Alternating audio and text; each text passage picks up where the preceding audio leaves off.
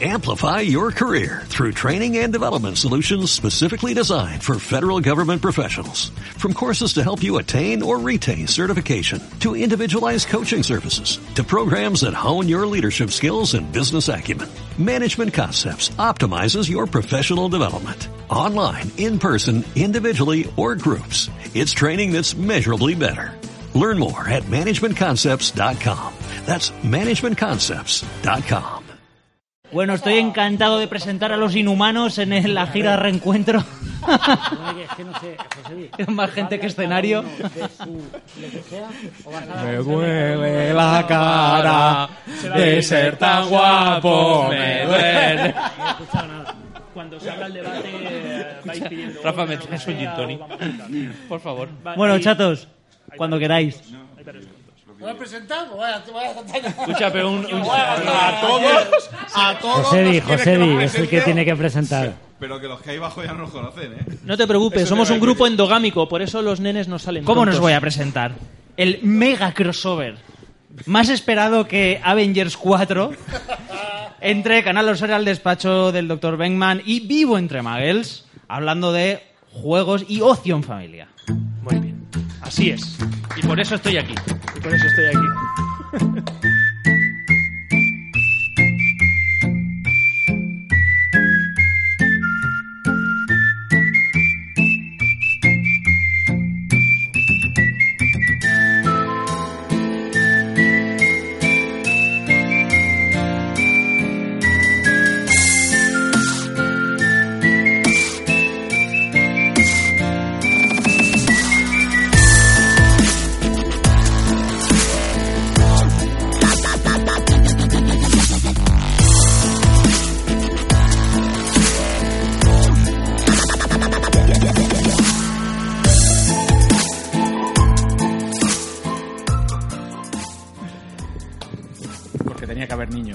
No, porque tenía que gente que representara a la gente que no tiene familia. Muy bien. Sí, es un, eh, nuevos estilos de familias cuando eres tú solo. Yo soy mi propia familia. Ahora me puedo ir a un rincón a llorar. Eh, ¿No estás ya? Bien. Bueno, bienvenidos, bienvenidas a un episodio especial con motivo de la celebración de la jornada Chequepod. Que los que estáis aquí en directo lo tenéis súper claro, pero quizá quienes nos escuchan en el podcast no lo sabían. Eres especial, dice como dice mi padre, nene, tú no eres tonto, eres especial, pero también porque nos juntamos en esta mesa varios programas en una conjunción cósmica e inaudita. Por un lado tenemos a Marco de Canal Osera. Buenas tardes, Marco. Muy buenas, yo soy cósmico o inaudito. Eres... eh, siguiente pregunta. Inauditamente cósmico. También tenemos a Antonio Barnett, y digo el apellido porque mucha gente te conoce por tu apellido, del despacho del doctor Benkman. Buenas tardes, Antonio. Hola, buenas tardes. Hábleme de su madre. Eh, ¿Qué carta tengo aquí? Muy bien. Eh, los cuatro siguientes venimos de Vivo entre, Magle, de Vivo entre Muggles, por lo que no voy a decir el programa cada vez, que sería tedioso. Buenas tardes, Jota. Ah, ¿ya, ya, ¿empezamos ya conmigo? Claro. Ah, hola, ¿qué tal? Hola. Hola. Oli, personas. ¡Oli! Muy bien. Buenas tardes, Hugo. Buenas tardes, vergüenza ajena. Bueno, Porque una vez que saludo, Vergüenza ajena, que es el nombre del programa. No, es el, es el mi- apellido de mi J. Ah, pero también. También, también. Y acabamos de empezar, amigos. Buenas tardes, Germán. Buenas tardes, gente maravillosa. Aquí estamos y a ver si de este crossover sacamos algo en claro. Al menos un par de escuchas cada uno que nos vayamos cruzando. Yo soy Josebi y a todos los presentes y futuros os deseo buenas tardes. Bueno, nos- juntamos en esta mesa, que se viene abajo con tantas figuras y pesos pesados de la cultura y el friquerío, para hablar por encima, y lo que el tiempo nos permita, de hobbies intergeneracionales, de cómo introducir una cultura del ocio alternativo en la generación que nos va a suceder en un momento a otro y más tarde que pronto, o eso esperamos. Sin contar pelos y señales y extendernos más de lo necesario, lo primero de todo sería exponer pues cómo se introdujo el bicho friki en nosotros, por si queda alguien que aún no sepa quién es Antonio, el hermano de Germán, o lo solo que se encontraba Jota en el cuartel familiar eh, militar. Marco, empezamos contigo. ¿De dónde sale tu vena friki? Pues no lo sé, realmente. Yo supongo que mis padres, para no aguantarme, me, me- me llevaban mucho al cine. Y luego en mi casa y en casa de mis abuelos recuerdo que siempre había tebeos de mi tío, de, de Dumbo, los Pumbi. Yo soy de las pocas personas que reconoce a Pumbi. No hay mucha gente Sí, que sí, sepa yo- quién es Pumbe. Yo, pero es que creo que somos contemporáneos. Y supongo que por ahí. Y luego leía mucho tebeos de, de mi tío que eran los Superman de Novaro. Aquella, aquella época que Superman era muy raro y tenía historias donde se volvía gordo, se le salía cabeza de león y ese tipo de, de cosas muy locas. Y supongo que de ahí me imagino. Sí, y sí. bueno, que yo, como tú has dicho, yo también he sido bastante especialito. Si esa época a lo mejor de Superman que coincidiría con el Comic Code de Batman Exacto. y como no podían coger cosas así como muy violentas, pues inventaban historias absurdas. El famoso Batman de colores, Eh, Cosas así. Ok. Batmito. Bat- Ay, madre mía. Qué, qué ¿Qué qué mala época, qué ¿Qué tiempos. tiempos? Le- le- Dulces. hablamos tú y yo de eso ya está. Bueno, le toca el turno a Warnet. ¿Qué salió tan mal para que usted sea como es? Bueno, es una anécdota que yo he contado alguna vez y este es un momento como cualquier otro para volver a contarla. Mientras mis compañeros de colegio, estoy hablando de primero, segundo, tercero de GB, querían ser bomberos, astronautas o policías, pues yo quería ser robot. Y la culpa la tenía cierto eh, robot gigante pilotado por Koji Kabuto, Mazinger Z, que desde Televisión Española, los dibujos animados, de pequeño me, me flipó y fue el, el primer ele- elemento que recuerdo eh, asociado a la cultura friki que conectó conmigo de una manera visceral. Y desde entonces, dibujos animados, películas eh, infantiles y, por supuesto, cómics de Marvel, eh, la edad de nueve años eh, Transformers y bueno, y a partir de ahí pues ya 30 años de, de, digamos de vida friki o de aficiones relacionadas con, con la, lo que llama el bueno de Dani Simón de cultura alternativa. Y de esos, eh, ¿cómo se dice? De estos, de estos polvos, estos lodos o algo así, ¿no? Exacto. Algunos dicen que soy más, más robot que humano, pero bueno, no sé si me he salido con la mía. no sé si lo hemos conseguido, ¿no? Es un rollo como el de Facebook el otro día con, eh, en la comisión de- del Congreso, ¿no? El rollo de los humanos eh, beben agua, acuérdate de beber agua de vez en cuando, ¿no? bueno. Germán, vuélvenos, vuélvenos a contar lo de tu hermano que esta semana aún no has hablado. No, esta semana todavía no. No, esta semana. Bueno, lo primero que tengo que decir eh, de este encuentro que estamos eh, disfrutando, que es las Chequepod, es que la cosa va mejorando, ¿vale? Esa es la segunda edición, la primera fue el año pasado, esta es la, la segunda, y va mejorando, y va mejorando por... Hay unos, unos indicadores que son totalmente objetivos. Objetivos. El primero es que el año pasado, de los cuatro directos, yo salía en tres. Este año solo he salido en uno, por lo tanto van mejorando. Vamos a más. Bien, ¿Vale? vamos- Solo- solo estamos sale uno, o sea, eliminando los va subiendo el elementos. nivel, va Es una cura de contenido. ¿Vale? El segundo mm, contador objetivo es que están contando con gente de nivel, como por ejemplo Antonio Barnett, como Marco o como mi hermano en el podcast anterior de Caso Peli. ¿Vale? Ok. Y el tercer indicativo. ¿Ves cómo había que hablar del hermano de Germán? Claro, hombre. El tercer indicativo de que esto va muy bien es que nos han dejado para el final. Que toda la gente que se tenía que ir ya se ha ido, entonces ya está. Exacto. No echamos a nadie ni espantamos a nadie. No hace falta. O sea genial, ¿vale? Dicho este apunte, contaros pues eso, que eh, a mí el bicho friki en la sangre lo metió mi hermano Antonio, los que estáis aquí en la Chequepod habéis podido escucharlo en el podcast anterior de, de Cassius Belli. Eh, la gente se que pues cuando te vas a dormir y eres chiquitín, ¿no? Pues tu padre o tu madre te cuentan un cuento y tal.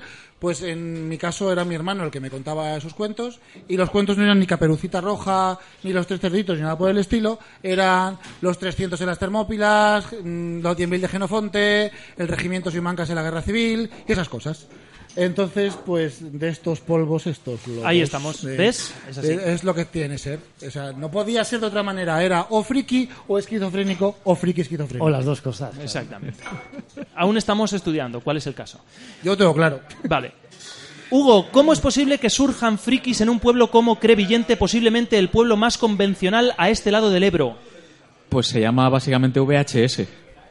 La llegada del vídeo a casa y pues básicamente irte los sábados para aprovechar que el domingo no te cobraban el recargo por devolver la peli, la devolvías el lunes. Y pues de aquella no, no sé si sería casualidad, pero siempre que me iba con mis padres a alquilar una película terminaba siendo algo de dibujos animados japoneses. Con lo cual al final eh, la cabra tira al monte, que se suele decir. Y, y hasta ahí llega la historia, no tiene, no tiene mucho más. De ahí para adelante, cómic, videojuego y, y- y- y lo que llega.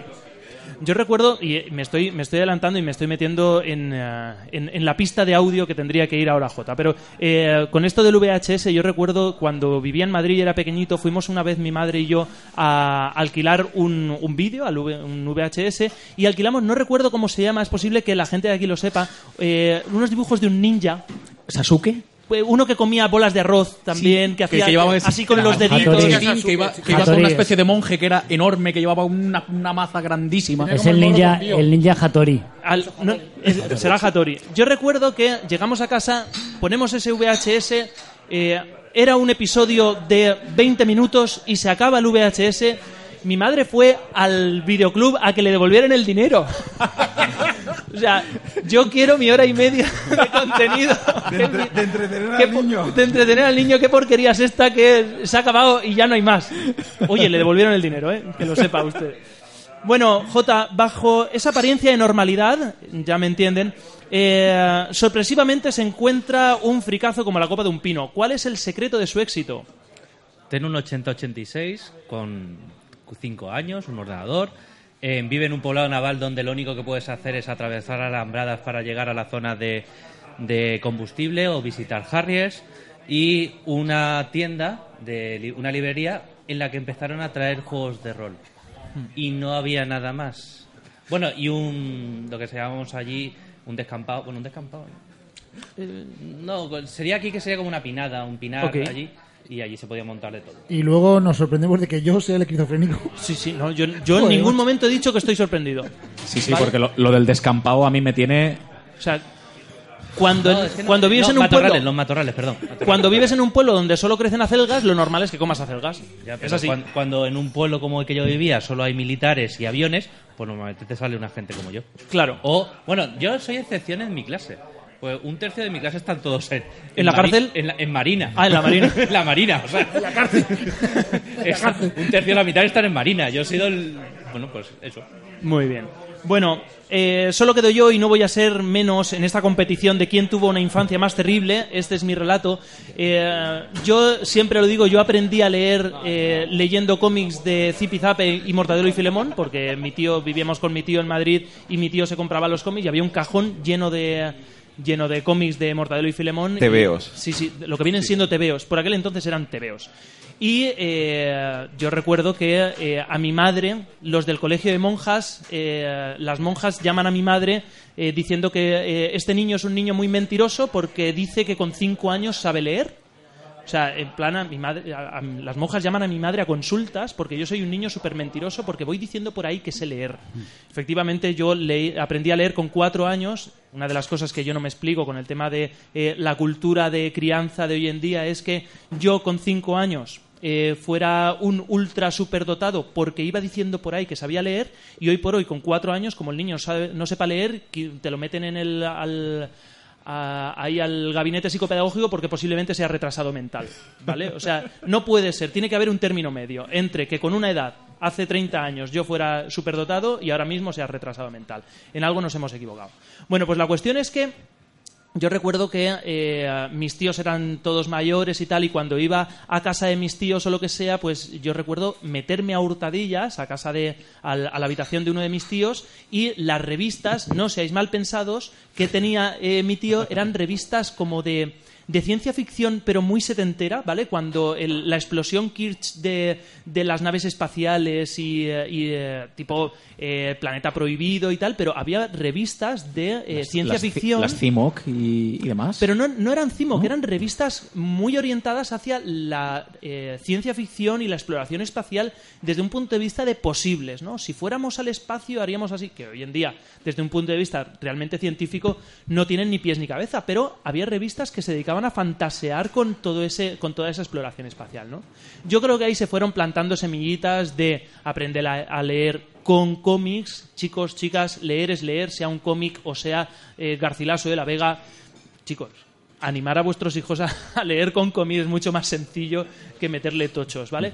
Y yo creo que de ahí empezaron a- a aparecer cositas. Mi madre siempre dice que el peor error de su vida fue regalarme para la comunión un Spectrum, ¿vale? Porque a partir de ahí eh, a mí me empezaron a gustar los videojuegos y en mi casa eso de que a mí me gusten los videojuegos y las cosas frikis nunca se ha visto bien, ¿no? Bueno, El tiempo nos dará la razón. ¿No? vale. Acabas de pasar el sábado aquí haciendo Cosas, de frikis y gastando family points. Exactamente, mientras mi familia está por ahí sufriendo. Bueno, pues esto es el origen de es nuestra generación. No sé si de toda la generación actual de frikis, pero aquí tenemos varios ejemplos de eh, creación de frikis. Y lo que nos ha traído al día de hoy a este podcast es, bueno, eh, los frikis también germinamos. Empezamos a tener nuestras propias crías. eh, la biología es así. ¿Qué le vamos a hacer? O sea, nosotros no hemos podido hacer nada para pararlo y resulta que ahora eh, pues eh, nos gustaría compartir nuestras aficiones con la generación que nos, que nos sucede. Pero ¿cómo hacemos eso? ¿Vale? Porque quien más, quien menos, quienes empezamos a tener hijos, nos encontramos con una barrera. Y es que, en contra de lo que digan las madres, los niños no crecen muy deprisa. ¿De acuerdo? Eh, al menos esa es mi experiencia con un niño de 6 años eh, y otro de 3. ¿Cómo veis vosotros eh, esa- ese crecimiento de niños? Tenemos a Marco que tiene un chaval de, de 14 años. ¿cómo, cómo, cómo de larga o de corta se hace la espera hasta que ya puedes ponerte a ello? Yo diría que durante muy lento y después pasa muy rápido. Sí, ¿no? Después, ahora miras para atrás y dices, ¿ya han pasado 14 años? ¿Seguro? Eh, En- yo siempre, en esas cosas siempre me acuerdo de la canción de Serrat, aquella de niño deja de jugar con la, deja de joder con la deja de pelota. joder con la pelota. muy bien. Eh, ¿ya, ¿Ya la habéis roto? No, no, no, han puesto una foto de Germán. Entonces posiblemente esté roto. Ok. Pues eh, lo que creo que, que nunca hay que hacer es forzar al niño a tu afición. Y en, e- en esa canción lo que decía era lo- a los niños cargan con nuestros dioses y nuestro idioma. Y mucho, mucha gente de nuestro entorno quiere que también cargue con nuestra afición y con nuestras pasiones. A- mí me ha pasado al contrario. Yo creo que he cambiado muchas aficiones por culpa de mi hijo. Yo antes veía fútbol. Como a él nunca le ha gustado, fui dejando de ver fútbol y ya hace cuatro años que no he visto un partido de fútbol. Eh, antes jugaba videojuegos, he jugado al FIFA. Como a él nunca, lo, nunca le gustó, y eso que a mí me ha visto jugar y demás, pues al final, pues, de hacer cosas con él, he dejado de jugar a videojuegos. No porque tenga nada en contra, sino porque en lugar de forzarlo a él a que llegue a mis aficiones, pues nos hemos amoldado. Hemos descubierto el mundo friki, yo he podido redescubrirlo y, y implicarlo, y hemos descubierto a la vejez el cosplay, que es algo Anda. que a él sí que le gusta. Vaya. Y pese a que yo pensaba que llegaría a una edad que le diera vergüenza, eh, hace dos semanas estaba vestido de Spider-Man en- en el cine. Qué guay. Y bueno, el podcast, que es una cosa que he visto mucha gente que ha intentado meter a sus hijos, pero suelen durar poco porque el podcasting es bastante más esclavo que, la- Mm. que lo que la gente cree y llevamos lleva cinco años haciéndolo, pero porque es algo que, que no está obligado a hacer. Yo creo que si hubiera estado obligado a hacer, ahora llega la época de revelarse y se hubiera revelado. Y cuando intentas forzarlo a tus aficiones, la primera, la primera rebelión puede ser abandonarla porque sabe que te va a doler. Ujú. Entonces yo creo que la manera de introducirlo es que te vea haciendo. Ya elegirá él lo que le gusta. Más eligen, ¿eh? El- Eligen. eligen. Eligen, Me sí. estoy acordando una anécdota que cuenta Cels Piñol, también icono friki por antonomasia, que Cels Piñol es padre de, de dos niñas y una de las cosas que comentó hace tiempo en Twitter, hace un par de años, con su niña, pues a lo mejor con 10, 12 años, era pues como dejar así, eh, de manera un poco casual, obras claves de lo que él consideraba pues que eran lecturas que podían ser eh, eh, un poco adecuadas a su edad. Entonces, él, él se ponía en el sofá a, leer, pasando de la niña, y la niña, por querer imitar a su padre, curioseaba por la, por la estantería y cogía ese cómic que él había Qué dejado bueno, un poco ahí como, y, y se sentaba a leer con su padre, hasta el punto de que están leyendo ahora, la niña ya es adolescente, están leyendo juntos cómics como Walking Dead, comentando las, las tramas de los personajes, porque la niña de una manera natural ha asimilado lo, lo que le gusta a su padre. Qué bueno, qué bueno.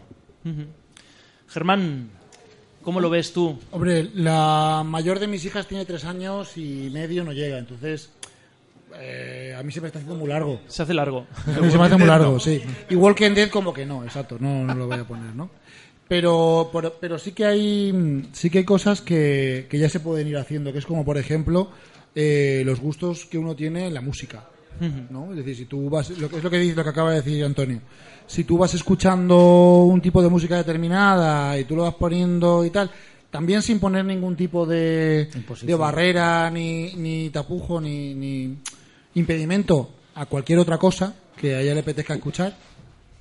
Porque una cosa que sí que tenemos que tener en cuenta los papás que, bueno, todo el mundo que tenga hijos es que son tus hijos, es tu educación, pero viven en una sociedad concreta. Y, por ejemplo, Con sus mi- propias reglas. ¿verdad? Exacto. Por ejemplo, mi hija eh, ha sido imposible, por ejemplo, que este carnaval se disfrace de otra cosa que no sea Frozen. Ha sido imposible. Imposible. No, no ha querido, no ha transigido, no, no, tal. Pero de- no quieres otra cosa, le enseñamos un montón de cosas, de, vaqueros, de un montón de cosas. No, no, no, no, no, yo Frozen, yo Frozen, yo Frozen. Estuvo a puntito de consentir disfrazarse. Mi hija, mi hija mayor se llama Padme, ¿vale? Entonces estaba a punto, estuvo a punto de disfrazarse de ella misma. Yo de Padme Amidala. Pero de la Padme Amidala de blanco, no de la de las, los peinados chungos, sino de la, de la otra, ¿no? De la exploradora y tal. Pero no, al final hubo un pique con una compañera de clase que las dos querían ser Frozen y dijeron, pues yo Frozen, ¿no? Pero sin embargo, eh, tú vas haciendo poco a poco, tú vas dejando tus cosas y vas dejándole un poquito de libertad. Y tengo una foto que, ate- que ate- que atestigua a ella con su corona de Frozen, su varita de hada con su pijama de Batman. Entonces era todo, todo junto, ¿no? Sí. Entonces eso es un poquito, pues eso, ir acompañando, ir dejando cosas y tal. Eh, lo he contado varias veces. El otro día entramos en una tienda, estaba sonando el Back in Black de ACDC. Yo soy muy rockero y yo siempre he puesto en casa la, música que tengo puesta, es rock. Y cuando entramos a la tienda y estaba sonando el Back in Black, dijo mi hija, mira papá, nuestra música. Yo, soy tu padre. ¿sabes? O sea, me entró el orgullo, ¿no? Y el otro día puse otra canción de. puse mi lista de Spotify, tiene un montón de, canciones así también muy, muy rockeras. Y sonó otra de, Guardianes de la Galaxia, de la banda sonora de Guardianes de la Galaxia, que también es así muy rockera. Y dijo, mira papá, ¿esto qué es? ¿Rock FM? ¿Qué has puesto? ¿Rock FM? Entonces eso, es decir, no voy a ponerme a jugar a juegos de mesa concretos con mi hija, ni leer cómics así eh, muy, muy frikis, pero sí, poco a poco tú vas dejando la semilla y es posible que en un momento dado la, la varita no vaya se vaya vaya enderezando por donde tú quieres que vaya. Pero bueno, siempre que teniendo en cuenta que hay que respetar al máximo pues los procesos de cada niño, ¿no? Mm, Sí, la generación nuestra anterior de padres tenían mucho miedo de que nosotros saliéramos raros y ahora tenemos miedo de que nos salgan normales. ¿Te imaginas, decepción, qué decepción. ¿Te imaginas que les gusta el fútbol? Madre mía. Es lo que tiene. Bueno, por allí nos quedan eh, J y Hugo, que eh, no tienen hijos, ¿vale? Tienen poquito contacto con el ambientes educativos, pero no sé si eh, os apetece. A ver, yo mm, simplemente por poner un- un- una notita. Eh, yo no tengo hijos, no tengo sobrinos, eh, ni nada que se le parezca. Pero mi, mi experiencia más parecida a lo que vosotros comentáis, básicamente es con mi hermano pequeño. Eh, de alguna forma me pasa un poco como con, con- como estaba comentando Germán, realmente. Eh, mi hermano termina siendo un poco la esponja de todo aquello pues que me ha ido viendo hacer en casa o jugando en casa, eh, leyendo en casa o cualquier historia. Pero sin embargo es curioso, por ejemplo, al mundo del rol yo entro gracias a él.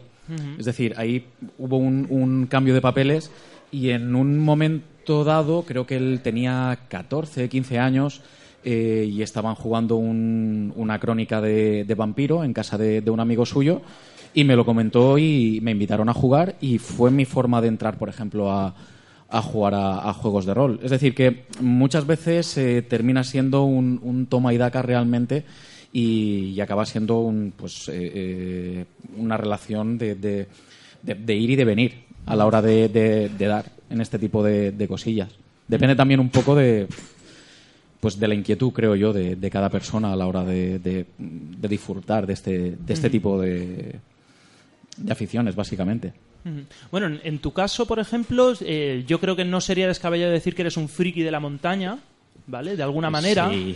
Lo que pasa es que, eh, en e- y en ese sentido, en un momento dado, una familia que eh, es muy dada, pues eso, a visitar habitualmente la montaña, de reservar eh, uno o dos días a lo mejor al mes o a la quincena para salir a la naturaleza, en ese sentido, eh, no, no es, eh, ¿cómo di- eh, incompatible, ¿vale? El, No, el no, estar no, inserto en una cultura en- muy urbanita, que vivimos eh, quien más, quien menos metidos en ciudades, con en un momento dado salir a la montaña y entonces pues tú te compras, eh, te hace ilusión tener tu primer saco de dormir, eh, pues nos hacemos con una tienda de campaña y la montamos y entonces juegas y tal, porque como es algo muy compatible, tienes eh, a lo mejor cinco o seis días a la semana en el cual estás inserto en una cultura urbanita y luego te vas a la montaña o al camping o lo que sea, ¿vale? En el sentido cultural, ¿vale? Eh, pienso que sí que es un poco más incompatible porque no puedes llegar a todo, o sea, no te, el, el- cerebro no da para que te guste todo y sobre todo cuando son pequeñitos, ¿no? O están metidos en una conduc- en una conducta, en una en una cultura más mainstream, más de pues que si el fútbol hoy por hoy eh, ya no se puede decir que, que te gusten los superhéroes es friki porque es, es muy mainstream, o sea, he visto el estreno de, de los Vengadores que no sé si es el, el, el mejor estreno en la historia del cine o algo así, una, una cosa así. es- Como dice Dani Simón, eh, los frikis hemos ganado. los friki hemos ganado. ¿Vale? Eh, de alguna manera, ¿no? Y eh, ahí yo creo que es más incompatible en un momento dado eh, elegir, pues, o fútbol o juegos de rol. ¿No? O fútbol, o, o juegos de rol, eh, juegos de mesa en fin de semana, o salir al cine y a pasear por el centro comercial. Yo creo que ahí es más incompatible. Pero sin embargo, por ejemplo, lo que estabas comentando de, de salir a la montaña Hmm. no es para nada incompatible, por ejemplo, con un juego de rol. Claro, porque y más si lo haces juegas en vivo también. Hmm. Y os lo digo porque es que además lo he hecho. O sea, de llegar a un punto, conocer a un chaval en, en un camping en los Pirineos. Y degollarlo. El, el chaval, sí, justo, exacto. El chaval era de Badalona. el cadáver. No, el- la cuestión es que el chaval era de Badalona, estuvimos Ah, charlando y demás. era de Badalona, con razón Hombre, lo Por supuesto, Claro, claro. claro, Nos dio por charlar con los dueños del camping, estuvimos hablando con- allí con los de la recepción y, y el caso es que un día montamos una partida de rol para todos los chavales del camping y montamos ahí un pifostio alucinante. y estuvo muy chulo aquello. Mm. yo estaba hablando un poco desde la teoría y eh, de repente Marco hace así que no y cuéntame la experiencia de No, esa mezcla de culturas. No, no ya experiencia, es que creo que, que tenemos todos muchísimos prejuicios siempre. Yo no, yo no Tenemos creo- miedo. tenemos muchos prejuicios. Yo, yo no creo que haya nada, nada incompatible. Yo, yo creo que se puede ser heavy rolero, futbolero y comiquero. mm, Se puede ser muchas cosas mezcladas. Eh, no creo que haya que poner ese tipo de puertas. Y, y no creo que en realidad existan. O sea, de hecho, luego cuando nos juntamos aquí, Si acaso No es- existían y ahora han dejado de existir. Por ejemplo, el tema de, de, un, de un chaval que es eh, tiene una consola en casa, la Play, juega al FIFA. Tener, antes ser consolero, antes ser el friki de la consola era ser friki, pero jugar al FIFA ahora mismo es lo más mainstream que hay. Con lo cual, estamos asimilando lo que es la cultura popular con la cultura alternativa cultura friki y se están mezclando las barreras de tal manera que un chaval con dos TVOs de los Teen Titans, la, con la Play 4 y, el Clash Royale, no es ser friki, No sé. es ser un niño totalmente normal mm, picando de aquí y de allá los elementos educativos, culturales o de ocio que la sociedad le, le pone al alcance de su mano. Pero es que es lo que hemos estado hablando siempre de que antes, antes a los frikis nos costaba ser frikis. Es decir, Era difícil. eh, camisetas de Capitán América ahora encuentras en cualquier sitio, Amazon, En el eh, Primark. en el En el Primark, Primark, en el a, Primark. a 20 a 20 céntimos el kilo de camisetas, o sea, lo que tú quieras. Pero, pero antes tenías que rellenar el cupón que te venía detrás del, del cómic de grapa, mandarlo a Barcelona. Directamente, que pedirla- no sé pedirla qué. de importación a Ateneo, Claro, y te- y te la- y te- pero eso antes, de cuando, eso cuando estaba Ateneo. Oye, vosotros tenéis suerte, tenéis Ateneo. Yo que vivía en un maldito. En un búnker. En un búnker, allí no teníamos nada. Bueno, nosotros es cierto que tuvimos suerte porque entraron los, el rol y, y tal, y es lo que más o menos pudimos asimilar de cultura friki, pero de verdad que, vosotros habéis tenido suerte aquí, ¿eh? Pero, pero tú al estar en un sitio militar, en el momento en que existió internet, los primeros que tenían internet erais vosotros. Sí, pero escucha, Yo que yo tuviera internet, lo único que hacía es que pudiera Sí, actualizar sí. el PC Era Fútbol, ¿eh? actualizar el PC Fútbol y el, el, Wolfenstein, el Wolfenstein 3D y, Ya, no, Matías, yo lo único que hacía solitario, actualizar el PC Fútbol, y el. Buscamina. Yo, O sea, yo entiendo, el- lo entiendo, el altavista, que- el altavista. que también es, que No, también eh, es- vamos a ver, que yo estoy hablando de Iberbanda, ¿eh? O sea, Yo, entré, yo entré con Ibertex, fíjate. Iber- Sí, estamos hablando de esa- esos niveles, ¿eh? Pues eso que ahora es no- ya no solo que, que sea normalizado o estándar el hecho de, de- de ver películas de superhéroes, de ver, leer cómics de superhéroes, de, llevar camisetas y tal, ¿no? Porque ahora, ahora todos los frikis superhéroes.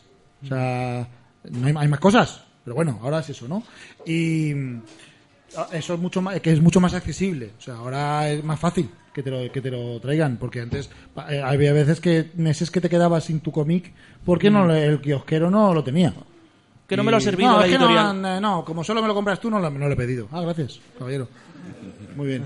¿no? Entonces, también quiere decir, quiere decir que también es más, es más, y luego además es un filón También- también que económico, decir todo el que- tema de los videojuegos. también que decir es que un ser filonaco. friki en esa época te curtía el carácter, ¿no? Te Claro, hacías tío, ser... así estamos aquí los seis de esta Había mesa. que tener Es- una voluntad de hierro, ¿no? Somos los espartanos del friquismo. Sí, sí. Oye, También yo lo- me he sentido muy lo identificado contigo, Antonio, porque cuando estabas diciendo yo era un robot, o sea, cuando salíamos al, en el colegio, salíamos al patio, pues el 90, 98% de los chavales iban a jugar al fútbol y yo me iba a jugar con tres, con tres pelados más a jugar a robots, tío. O sea, Y a Goku, y a hacer cames en el patio, claro que sí. Eso es. Soldados y tal, que el- Y ahora con el Nintendo Labo que efectivamente puede ser un Ahora robot. eres un Eso, robot que ahora que- de cartón, pero robot. Sí, pe- pero, lo malo de Eso mola juego- mil millones, ojo, ¿eh? Pero mola mil millones para ti. A los, No, no, no. niños, los niños aguantan. No, no, Mi, mi hijo ha visto varias veces eh, el- ese tráiler en, eh, en bucle. Sí, sí, pero, pero, lo, pero mm, lo ha jugado. No, no, o sea, no, aún no, aún yo no. es que dudo que un niño, yo lo he visto y me parece muy molón, pero dudo que un niño No, de el- verdad esté mucho tiempo El, jugando con no, eso. el- ¿eh? Lo el dudo labo, mucho. el labo es para montar, no es para jugar. Sí, no, y para jugar Ya. también. El labo Eh, es para jugar los padres, para montar los No, no, no, no estoy, no, estoy, no estoy de acuerdo. Nintendo Labo es la, la, lo que se le ha ocurrido a Nintendo de revolucionar el mercado, ya que ha perdido la batalla de las, de las 4K, de la alta definición, y ha hecho un, un sistema que, como ha dicho Marco muy bien, parece que está orientado a padres, a los padres frikis, a los padres que compran un cachivache con la excusa de que es para su hijo, pero en realidad quieren jugar ellos. El sobrino Pero Guare. Yo me estoy dando cuenta porque tengo amigos, padres, tengo compañeros. Yo soy eh, profesor de, bueno, monitor de extraescolares, de robótica y de informática. Y estoy viendo como muchos profesores me están preguntando y están muy interesados en cómo aplicar eh, lo que son los, los accesorios de Nintendo Labo a una clase de robótica, a una clase de manualidades. El Nintendo Labo no es más que las manualidades de toda la vida, los recortables que hacíamos de pequeño, con un componente multimedia como es acoplarle una consola con, con sensores pues biométricos, de, de geolocalización, lo que sea. Eh, yo tuve un primer pensamiento inicial muy parecido al de Marco. Eh, ya están los de Nintendo haciendo el payaso. No, no, a mí, a no me parece Robando la fantasía me a los refiero, me niños. me refiero idea. que parecía que te están vendiendo cart- unos cartones que te están vendiendo algo que tú ya podías conseguir por tu cuenta. Pero la revolución realmente es que tiene unos cartones con unos modelos troquelados. El niño es el que los construye. El niño es el que crea su propio juguete. No es el padre toma niño juega con la consola y déjame tranquilo. O, mont- o montalo y va al fondo del cajón. No, no. Los juguetes son interactivos. Eh, el juguete creado permite con la, con la Nintendo Switch una digamos una interconexión donde el, donde el, digamos la, la sensación de que el niño ha creado su propio juguete permanece. No, no lo creo y me olvido, no, no. Yo he visto a niños jugar totalmente entusiasmados, he visto cómo se ya está utilizando ya en, en talleres infantiles, educativos, y con una guía adecuada por parte de los padres o de los educadores y a una edad muy concreta,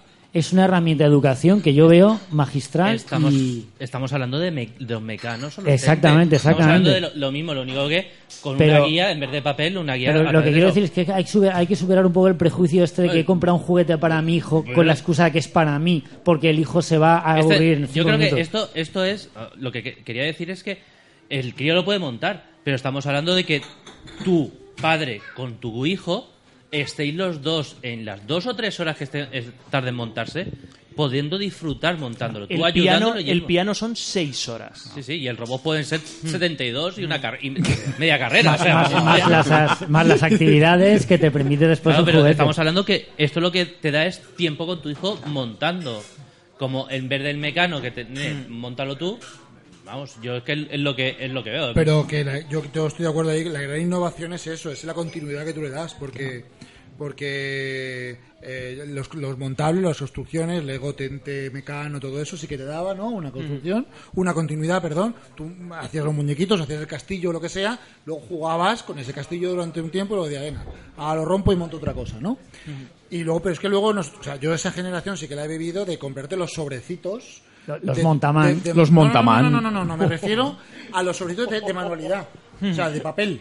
Sí. Que eran los que te hacían una casita, hacías una casita, hacías un un coche, hacías cositas así, ¿no? Y era eso, era lo que dice, es lo que dice Antonio.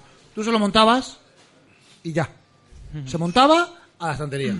Porque era para montar, era para montarlo y verlo.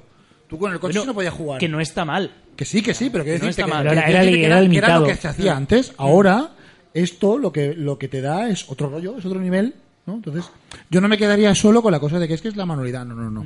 Es que te da un poquito más de, de vida y de, y de y cambiar un poco el concepto, claro. Ya que hemos empezado con, eh, con los videojuegos, ¿vale? Con tema de, de videojuegos en niños, a mí me surge el, eh, por, por eh, experiencias que yo tengo, que yo veo eh, con otros niños, me da la sensación de que si no hay un acompañamiento, o mejor que un acompañamiento, una guía en la introducción de, de- de los videojuegos, ¿vale? Eh, y les dejamos un poco a- en curso libre a los niños, al final se van a saltar todo un... eh, yo por lo que he visto, ¿eh? Se saltan toda una parte de videojuegos y saltan directamente a Fortnite, a eh, los Call of Duty y tal, porque est- estamos teniendo niños con 10 años que están jugando a Fortnite, a Call of Duty, cuando hay un montón de videojuegos por en medio. A partir de 5 años, 4 o 5 años que ya pueden empezar a trastear videojuegos, si no, se- si no les introduces eh, como guía de adulto eh, contenidos, ¿vale? Y directamente, eh, un niño ha caído al suelo. Eh, no pasa nada. No llora, bote- no llora. Al segundo bote lo cogemos. Lo hemos cogido al vuelo.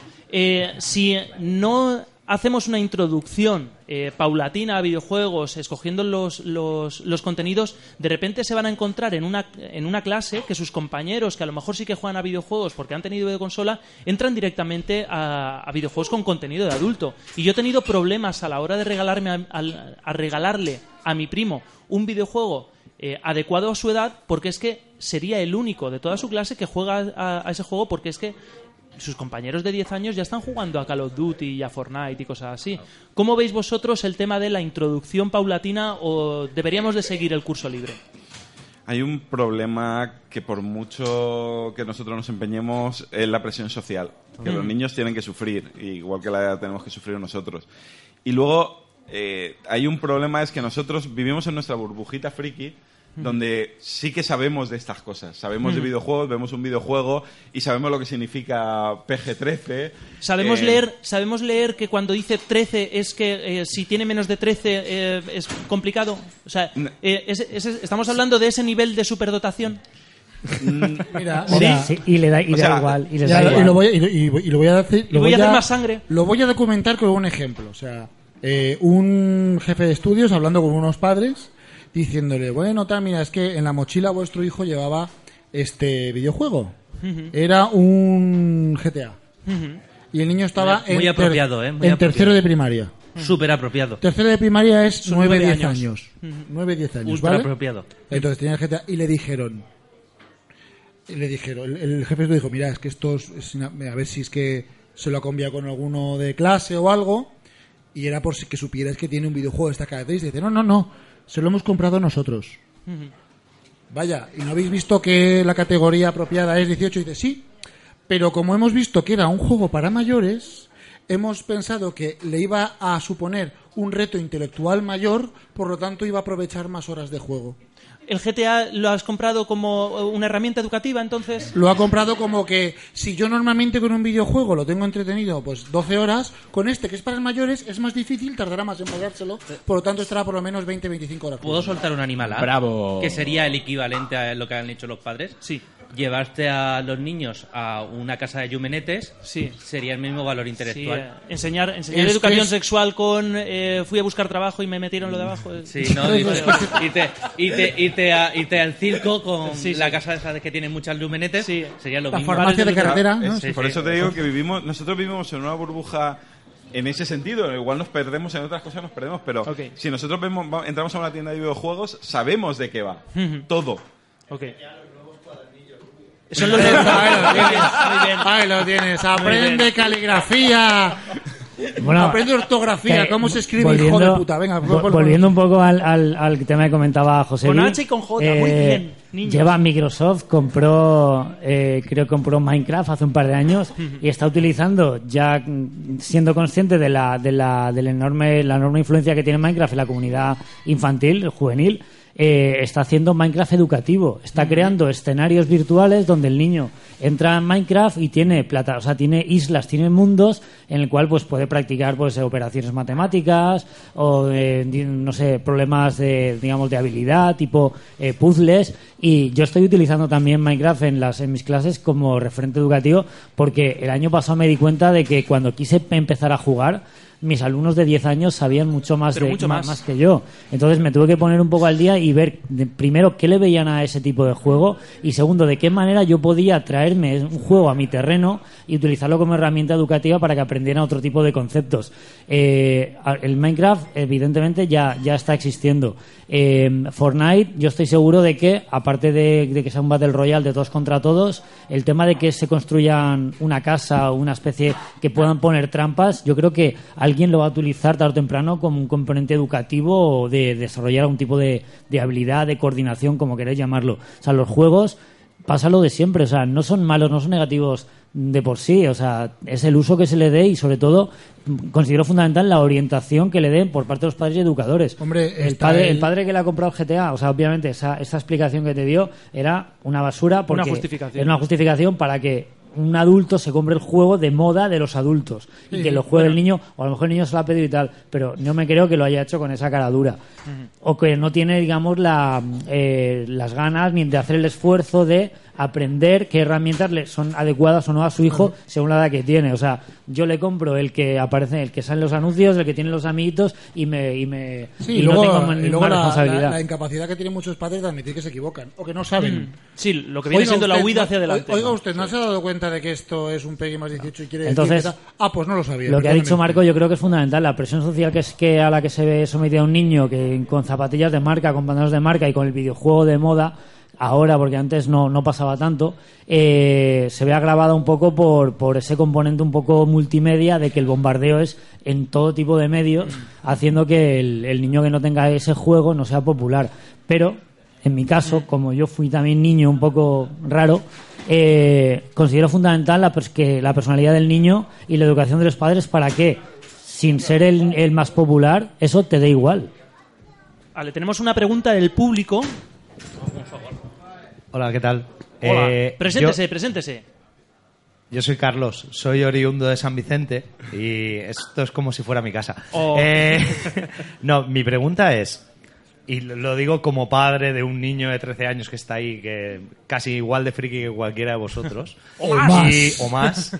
Y de un niño de 6 años, pero realmente lo que nos da miedo...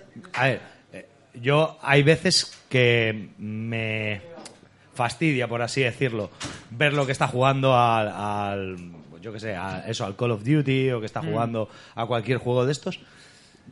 Pero ¿cuánto de eso es reticencia mía porque me gustaría que no lo hiciera y cuánto es que de verdad piense que le afecta? Porque yo lo veo y, y yo lo veo jugar a- se ha cansado del Call of Duty y luego juega al Battlefield y se cansa del Battlefield y luego se pone a jugar a lo mejor al Fortnite y al rato se cansa y no veo porque paso muchas horas con él y porque hablamos mucho de esas cosas y tal pero realmente yo no veo ni que se esté volviendo más agresivo, ni de que pierda la perspectiva de lo que está bien y lo que está mal, tal. Entonces, ¿cuánto es de miedo nuestro decir, ay, es que como yo considero que es violento, se va a hacer violento y, y a lo mejor estamos tomando la misma postura que hace 30 o 40 años tomaban nuestros padres cuando decían, ah, si juegas a los videojuegos vas a acabar matando gente.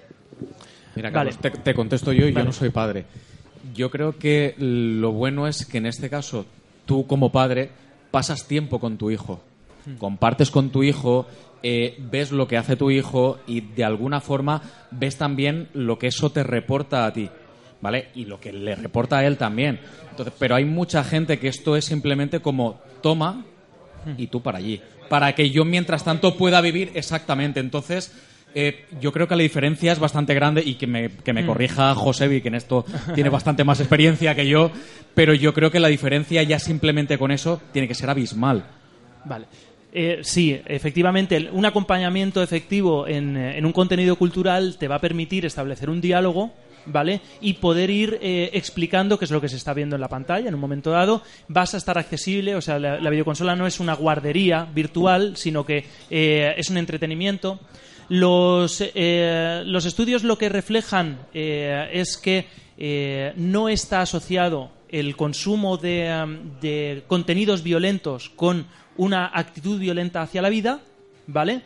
Pero sí que se ha visto, por ejemplo, que se duerme peor incluso en adultos. ¿Vale? El, el hecho de consumir un contenido violento eh, hace que tengamos eh, un sueño más, más intranquilo y contenidos eh, en sueños y pesadillas eh, más elevado no solamente en niños sino también en adultos que esto es lo que se creía de no yo ya soy yo ya soy mayor y soy capaz de gestionar la violencia se ha visto también eh, que las personas que, con- que consumen contenidos violentos duermen peor a pesar de eso, en un momento dado, yo soy el primero que cuando juego a juegos de guerra, yo soy enamorado, un enamorado del headshot. O sea, yo cuando cojo un arma no es para eh, meterle 50 tiros en el pecho, sino disparo a la cabeza. Y yo creo que hay poquitas cosas más violentas que disparo a la cabeza y reventar el melón. Pop, ¿vale? Y a mí me encanta. Y yo soy un tío ultra antibelicista que... eh, Eso es mentira. Yo, yo me quiero- has pillado. Yo, yo quiero ¿Cómo, hacer... cómo- cómo- cómo combatir algo tan razonado? Y punto. Y punto. Vale, eh, en, en ese sentido no sé si, si te he respondido un poquito. Yo, yo le haría una pregunta a Carlos. Tú de niño, que eres de mi generación, jugabas a polis y cacos y a, y a vaqueros e indios, ¿no? ¿Qué diferencia hay? Ese es el tema, ese es el tema. Es que es lo mismo, lo que pasa es que antes nosotros no teníamos videojuegos. Por Bueno, allí, yo, Jota. yo quiero decir, como creo que el, creo que soy de aquí de los que juega con videojuegos antes que nadie. Ya estamos, ya estamos. El más, yo antes, Sí, yo sí, antes. en la medallita que tienes lo yo, no- pones. yo todavía sí. recuerdo Eh, con 14 años jugar al eh, Carmageddon, eh, jugar al No, jugar al ya, te- ya te Carmageddon. digo yo que no. No, no. No lo Marco, sé yo, Marco ¿eh? y yo, Te gano. Marco y yo empezamos con la Atari. No, yo Ah, empecé antes del Atari. Yo empecé sí. antes del Atari, con una, una consola que compró mi padre que se pegaba un, un celofán en la tele. Sí, en Y- blanco y negro que y- estaba el ping-pong, ese, lo he tenido yo también. Pues eso. Pero yo soy más viejo. Pero es que eres más viejo, entonces lo tenía antes. O sea, Pero esto no es antigüedad, esto es empezar. muy bien, Eh, muy bueno, bien. Y niños, esto es lo que viene siendo medirse los penes. Bueno, pues eh, yo no, cre- eh, no creo que... Yo recuerdo haber jugado al, al Doom 2, todavía recuerdo cuando jugué al Doom 2, por cierto. Ganó Aznar ese día. Y, y yo recuerdo pasar mucho miedo. Y- pero bueno, aparte de ahí, yo no salió nada violento. Pero sí que quiero entrar eh, en una cosa para introducir a la gente, a los jóvenes, en, en cosas con, con la familia, que es las Nerf. Las y Nerf, cómo muy enseñar, bien, muy cómo bien. enseñar a la gente a autodefenderse con las Nerf. Por favor, pon las Nerf. Vamos a hablar de las Nerf. Vamos a hablar Yo de las Nerf. Aquí acabo de meterla así. Sí, como- sí, no, me parece muy bien. Usted tiene muchas horas de vuelo, Ha sido una preciosa transición. Sí, no, porque si no, lo vamos a dedicar aquí a, a que no tenemos internet. Bueno, pues. Ahora sí, ahora sí. De verdad, em, si ¿Quién queréis ha contratado a este técnico? Yo soy, yo soy antibelicista totalmente, todo eso, pero por favor, enseñar a vuestros hijos autodefensa con armas y usar las Nerf. Aquí he jugado con, con el hijo de Sogor. Yo sí que he jugado a las Nerf. Es una pasada. Cómo descubrir, cómo descubrir el mundo de. Este grandísimo mundo de voy a comprarme una pistolita y voy a acabar con un buggy. Sí, ¿vale? Porque. O, sea- una bomba nuclear Nerf. Y puede ser la mejor introducción para juegos de. Madre de Dios. Sí, no. Yo quiero uno de esos, Estamos viendo, estamos viendo en la pantalla O sea, modelos de ha- Tira para hecho- arriba, tira para un arriba porque en la sí, sala. empiezas con la pistolita, sigues Empiezas con el rifle de asalto. empiezas con el rifle de asalto, empiezas con el francotirador, empiezas con un, bu- o con, sea, empiezas con un buggy. De aquí, con un bípode. de aquí nos hemos ido a... No, pero tira, tira, tira para abajo, tira Hay para un abajo. Hay más, este hay más. Mira. Hay mira, un buggy, hay una, hay una Lancer, Sí. hay un robot. No, a la izquierda, a la No, izquierda. a la sigue izquierda bajando, sigue bajando. No a la izquierda esto. Sigue, sigue. O sea, hay la una sierra Lancer- mecánica, la sierra mecánica, Nerf, de Nerf. La sierra O sea, mecánica de Nerf. la bomba nuclear Nerf. O sea, O sea, yo de verdad invito Esto- a todos. Yo cuando sea jefe lo que quiero es tener un día de la, el día de la Nerf. Sí. O sea, el viernes informal, pero Viene con Nerf. Con Nerf. Bueno, eh, y a tener ver, a debajo ver. de la mesa Jota, siempre una Nerf. eh, para yo más o menos sé un poco por encima qué es lo que es, pero mm, define un poco, ¿Qué es Nerf? explica qué es. Bueno, o sea, Nerf- entiendo o sea- Nerf, Nerf sé que es la marca, pero más que El la mega- marca mega de de, arriba, el mega de arriba, no, lo ese sé, es. pero quiero decir que se- más que la marca de un juguete, ahora mismo es la etiqueta de un fenómeno social, Un- un, hobby. Cuando se habla cuando se habla de Nerf se hablan de pistolas pistolitas, en metralletas, o sea, en juguetes de o juguetes réplicas de armas más o menos reales o más o menos de fantasía o de ciencia ficción que disparan en gomas de Dar- de dardos de dardos, goma. dardos- dardos de goma, de goma espuma. Y es muy divertido, por Madre de ejemplo, Dios. ¿Qué es esto? muy divertido, esto muy divertido. Por ejemplo, si tienes un pequeño campo, tienes tu casa y decides, vamos a jugar a juegos, a pequeños juegos de guerra, a pequeña, pequeñas... Yo estoy, yo estoy convencido de que Pablo Iglesias ha comprado un chalet de 600 Solo para poder- para jugar con la NERF. Solo para jugar a la NERF, o sea, A ver, esto todo es muy- encaja, todo encaja. Esto es muy poco podcastil y muy poco radiofónico, pero queridos escuchantes y oyentes, Hacer, estamos hacer una viendo búsqueda en Google, imágenes de, y de pones Nerf, Nerf, ¿vale? solo Nerf, en Solo Google Nerf, Imágenes. Y darle imágenes y vais a, Y vais a alucinar, gozar como estamos diciendo. Al final, lo que ¿eh? estamos hablando, estamos preparando a nuestros hijos para la Tercera Guerra Mundial, ¿vale? Para que ellos puedan autodefenderse. ¿Me estás diciendo que vamos a luchar contra norcoreanos con balitas de goma espuma? Y posiblemente les ganemos, y así. contra, y contra- y contra zombies también. Porque no es el tamaño, sino lo que hagas con él. Muy bien. Ahí está. Entonces, de verdad, yo- no tengo hijos, pero tengo, tengo sobrinos postizos un montón, o incluso hijos postizos. Por ahí, yo me encantan estas cosas para poder disfrutar con, con lo que es no solo de friquismo, de friquismo de videojuegos, de juegos de mesa. Vimos esta, esta cosa, lo que hemos jugado a Rise lo que hemos jugado al Paintball. El Esto, poder esto para una- jugar al killer Claro, es para genial. poder, para poder estar una tarde con tus hijos jugando. Mira, al- el de la izquierda. El de la izquierda. el sí, no, robots, bombas nucleares. Sí, porque eso explota, eso explota todas las direcciones. O sea, cosas de verdad que, que enseñan los valores de la vida. tenemos, tenemos una pregunta de- del público, una aportación del público. Rafa, eh, asómese a estos micrófonos, por favor. Aprovechando que, que estáis aquí y que, y que tengo a José Bí, os quería preguntar si eh, la, la atrac- hay- existe una atracción a la violencia, podamos decir, biológica, ¿no? ¿O es, o es Sí. algo puramente cultural? Vale, es eh, biológico. Es, es biológico. Somos simios superiores. eh, vivimos, no, ta- no tan superiores. Vivimos en tribus eh, jerárquicas y utilizamos la violencia para, eh, para relacionarnos y crear, y crear nuestra jerarquía. Otra cosa es que, como, seamos, como, como somos medianamente inteligentes, eh, hemos entendido que eh, para vivir en armonía en una comunidad y con el rollo este absurdo de los derechos humanos, pues igual lo de ir matando por ahí no está bien. ¿Vale? Entonces hay otras herramientas que tenemos que eh, utilizar. Pero, como decía mi profesor de psicopatología infantil, los niños vienen a este mundo con garras y dientes y somos los adultos quienes tenemos que enseñarles a utilizar otras herramientas.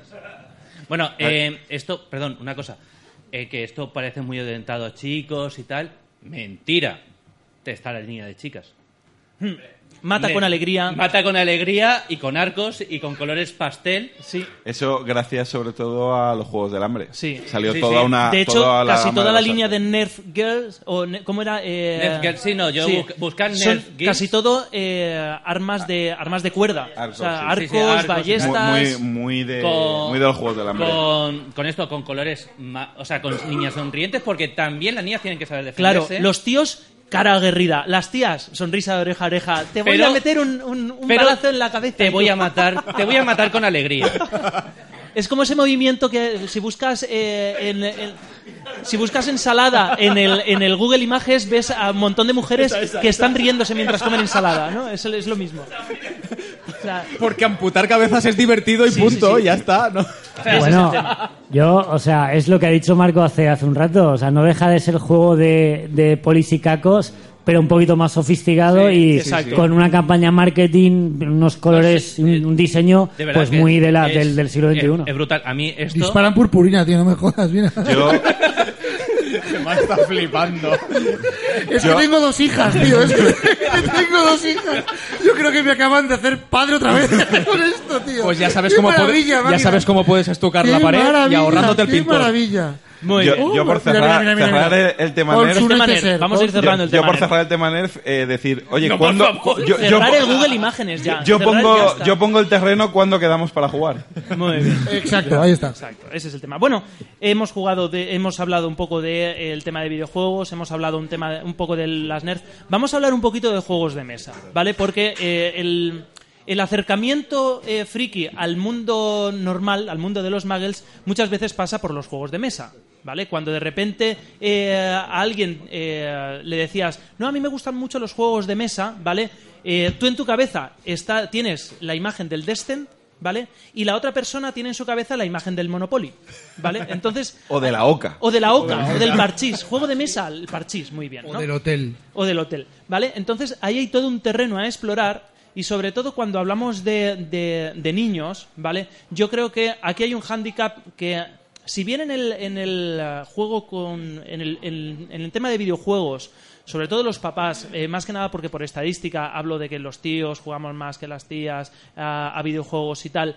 eh, puedes ponerte al nene o a la nena al lado mientras tú juegas, ¿vale? Eh, al Ratchet y Clank, o al, al Kirby, o al Super Mario, o lo que sea, o al Gran Theft Auto si eres un trastornado y juegas al lado con tu hijo, ¿vale? Pero con el tema de juegos de mesa ocurre una cosa, y es que a los niños les gusta, porque es normal, no me quejo de ello, eh, tocar las figuritas, que como toques las figuritas, entonces el juego se va al garete, ¿vale?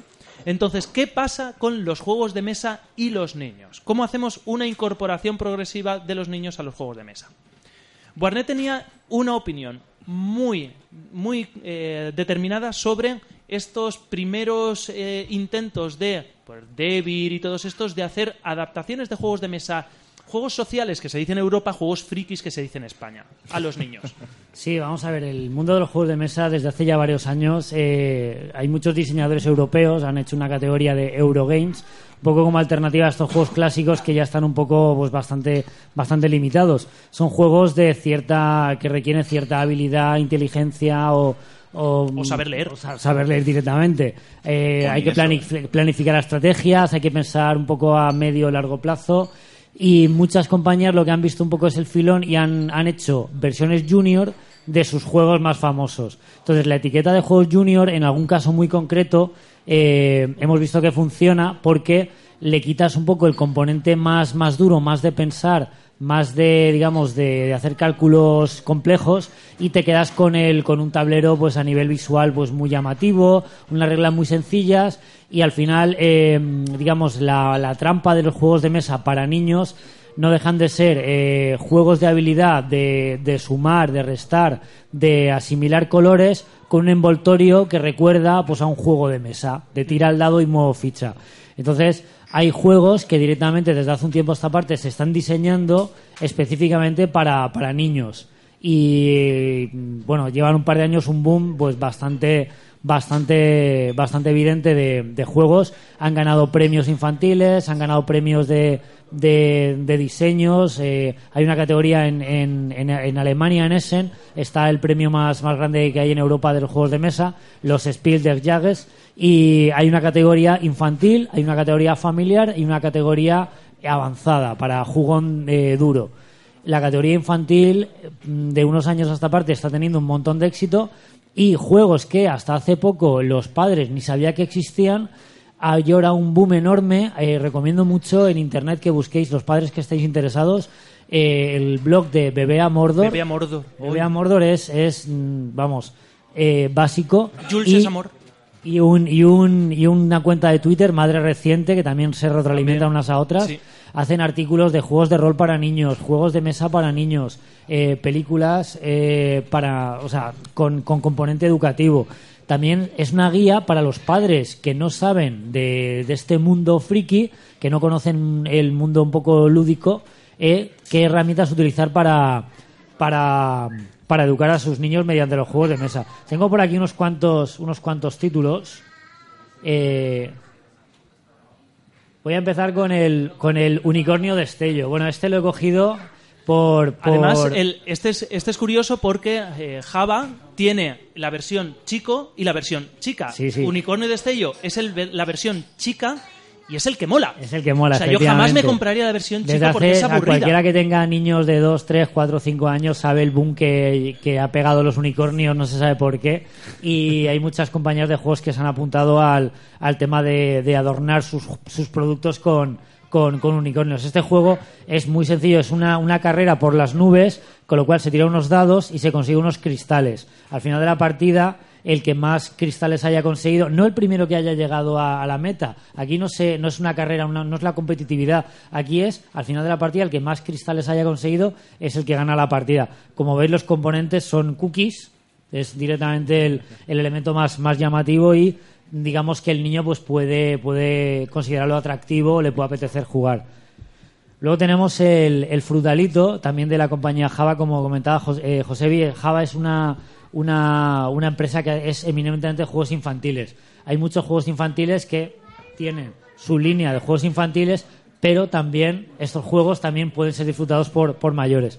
Eh, aquí el frutalito pues tenemos lo mismo, que tenemos que, que pro- proteger las cerezas antes de que llegue el cuervo y se coma, se coma las cerezas del árbol. Además es, es muy interesante porque son juegos colaborativos que luchas contra el tablero. Entonces, Claro, eh, aquí no es de alguna un niño manera, contra otro niño. Es... Claro, te saltas ese punto eh, competitivo que en un momento dado puede enfadar a dos hermanitos o lo que sea.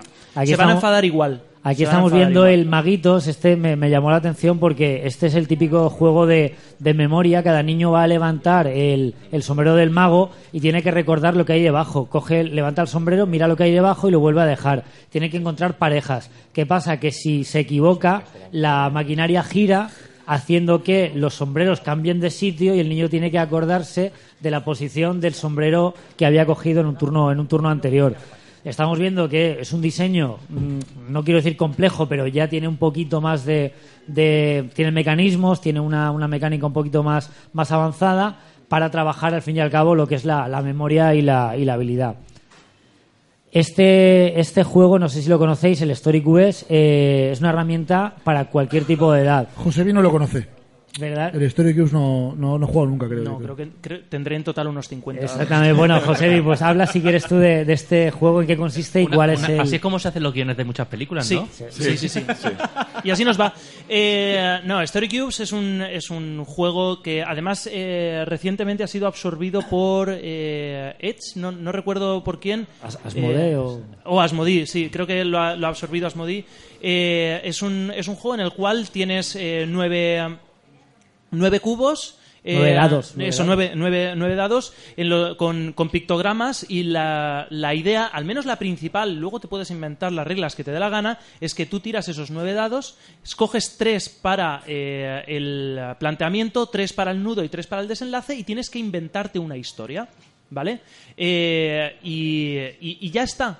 ¿Vale? Y un planteamiento tan sencillo, en un momento dado, para un niño de 5 años puede ser motivo de juego recurrente. O sea, eh, mi hijo le gusta mucho jugar al Story Cubes a montarse historias.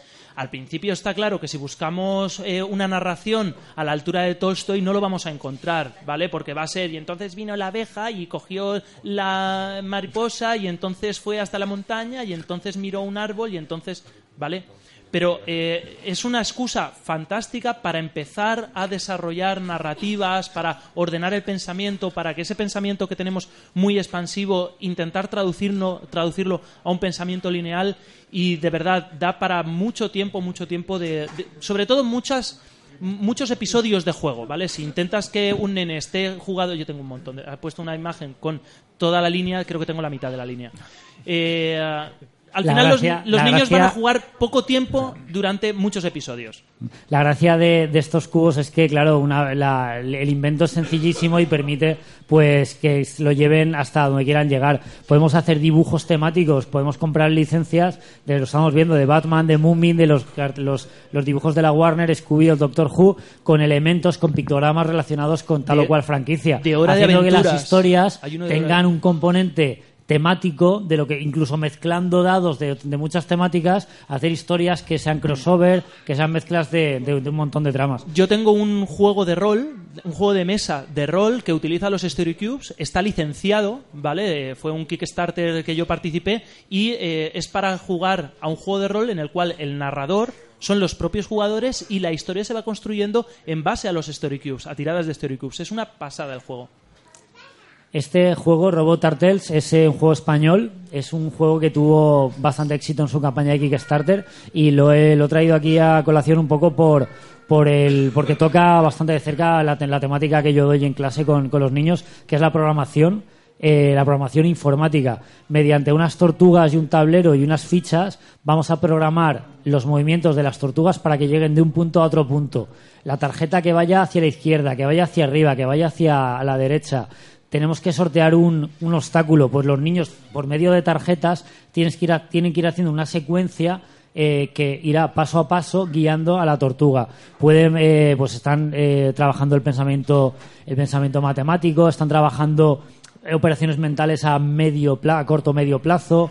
Eh, tienen, por ejemplo, si yo pongo un obstáculo, tienen que sortear el obstáculo por medio de las de las programación de acciones y lo recomiendo para por eso es una manera de en un juego de mesa de manera muy sencilla empezar a entender conceptos que luego puedes ir trabajando en programación de, de videojuegos o en programaciones un poquito más, más avanzadas. El doble es otro juego que considero básico para, para los niños. Es un juego que se supone que es para niños, pero bueno, eh, yo como adulto he disfrutado como, como el que más.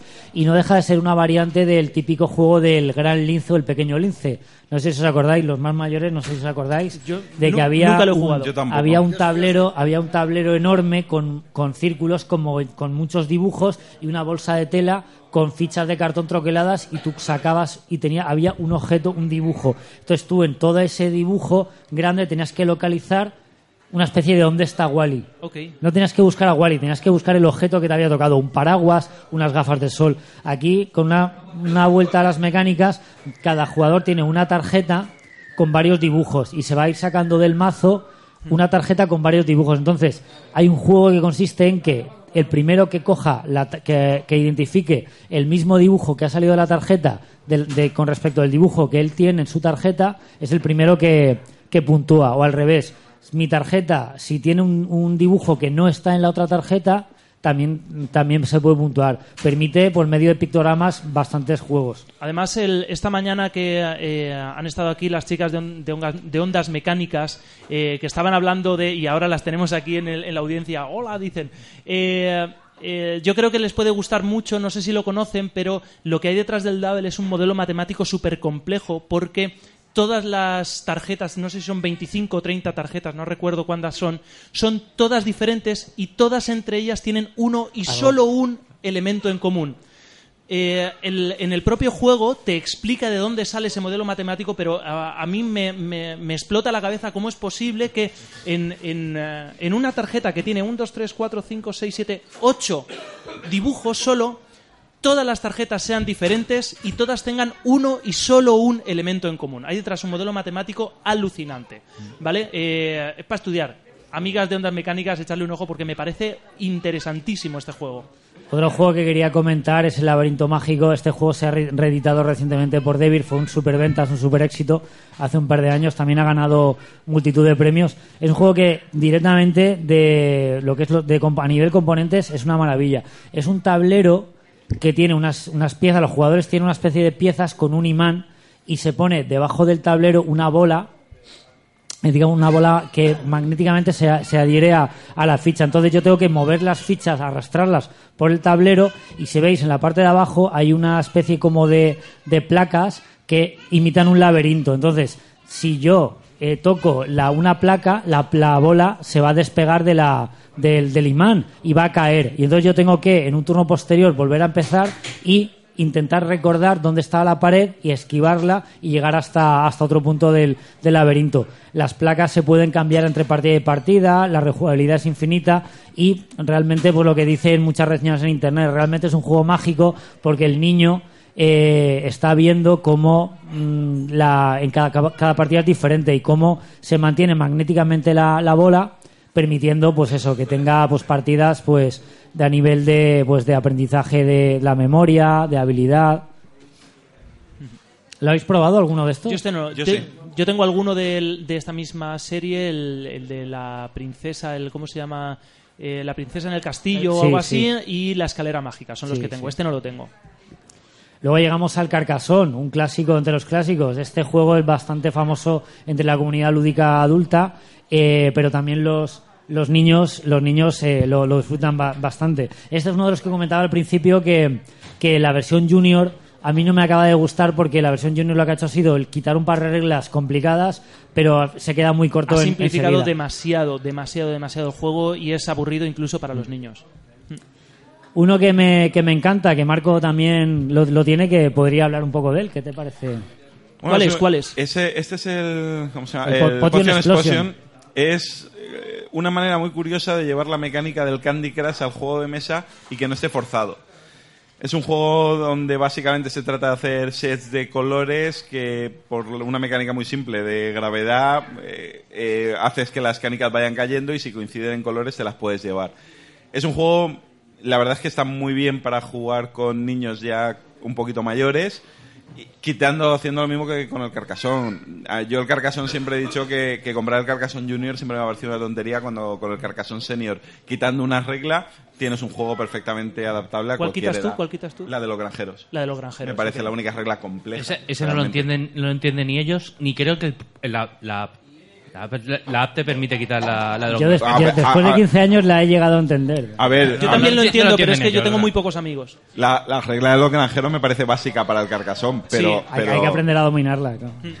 Y este juego eh, es lo mismo, quitas una simple regla en cuanto a los poderes mágicos que tienen ciertas pociones y se te queda un juego la mar de simple y muy muy inteligente para el tema de la visión espacial, de la, de la planificación y demás. Me parece un juego... A, a mí como jugón no me gusta, no es de los míos, pero sí que me parece un juego muy interesante. Además con una mecánica muy, muy currada y muy, muy bien pensada. Es muy muy visual. El, hecho de que se llame Potion Explosion, explosión de las explosiones, de las explosiones, hace referencia a que cuando un niño coge la canica, un jugador coge la canica y el resto caen, chocan. Entonces ese choque entre varias canicas, si son del mismo color, hace que, que coja las canicas de ese color. Como veis en la imagen, le- cada, cada poción necesita unos colores, unos ingredientes y cuando ha- se ha completado la, la poción se da la vuelta y esa poción te da unos puntos de victoria y unos poderes. Qué guay. Es muy muy visual y es muy espectacular. Y es Y- muy bonito y eso y tiene canicas. Y tiene canicas. Y que siempre es un aliciente. No, es canicas, adultos no. un juguete, No, no, no. un juguete de nuestra época que ha vuelto. siempre vuelven las Qué canicas. guay. ¿Eh? Y bueno, y acabo con, el Aventureros al Tren. Poco más hay que decir con, el despliegue visual de, de este tablero. Eh, tenemos unos tickets al principio de la partida que tenemos que unir eh, dos, dos ciudades de dos países distintos y en cada turno tenemos que ir trocito a trocito haciendo la ruta para unir esta, esto, esta, esta ruta que hemos tocado.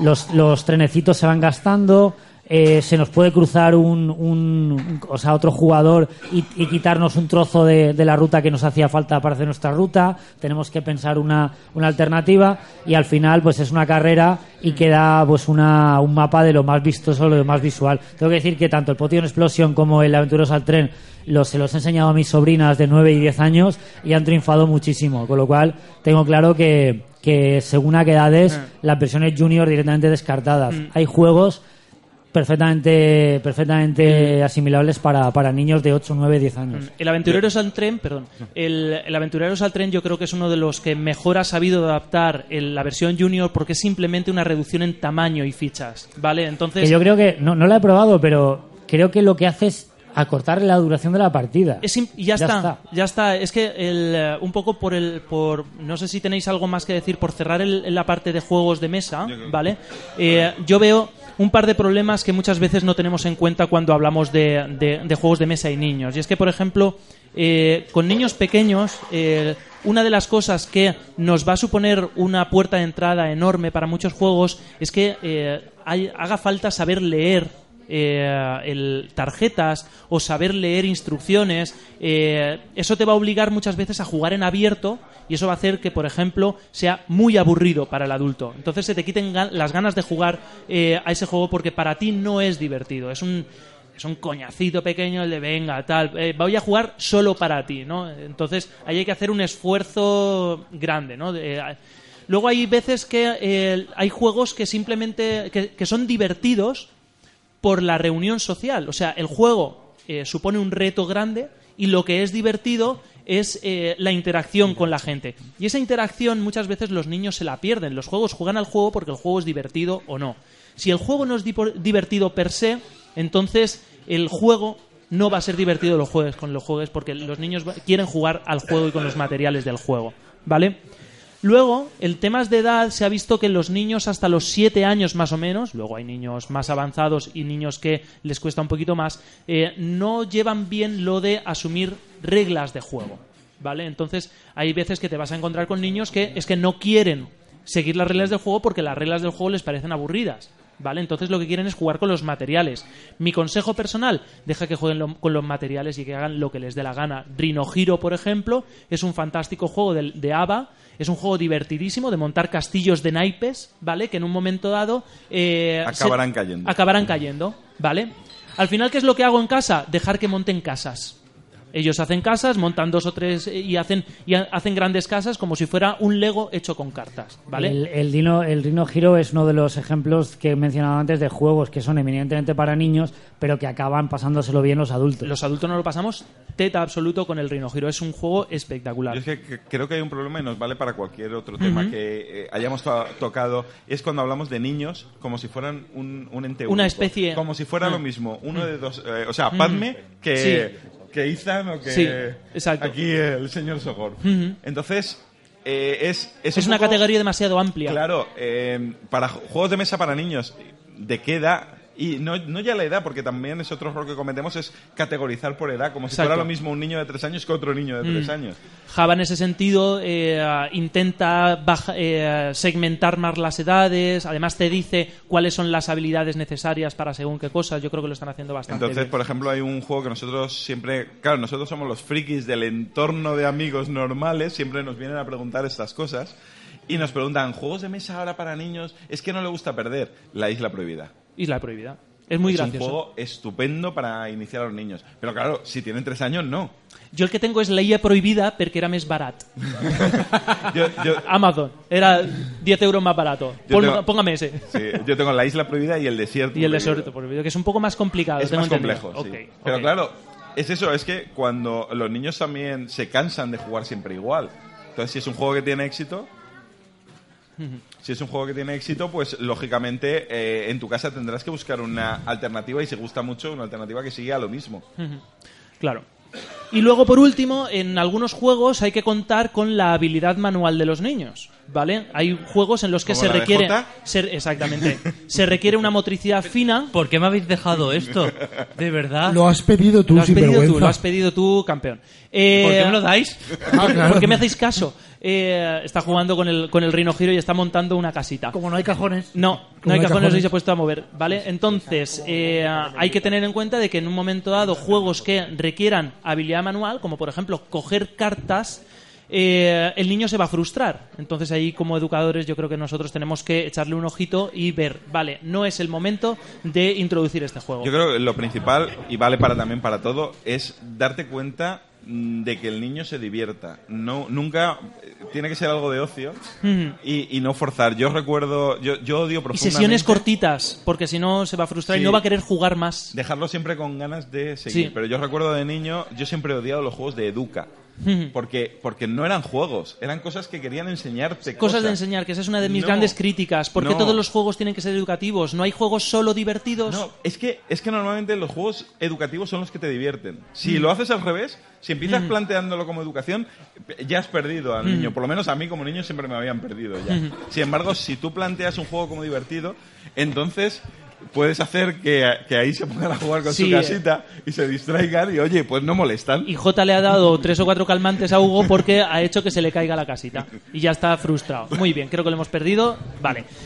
Último, última cosa que a mí me gustaría, eh, nos quedan apenas 10 minutos y algo, eh, con el tema de contenidos eh, audiovisuales, películas y series, ¿vale?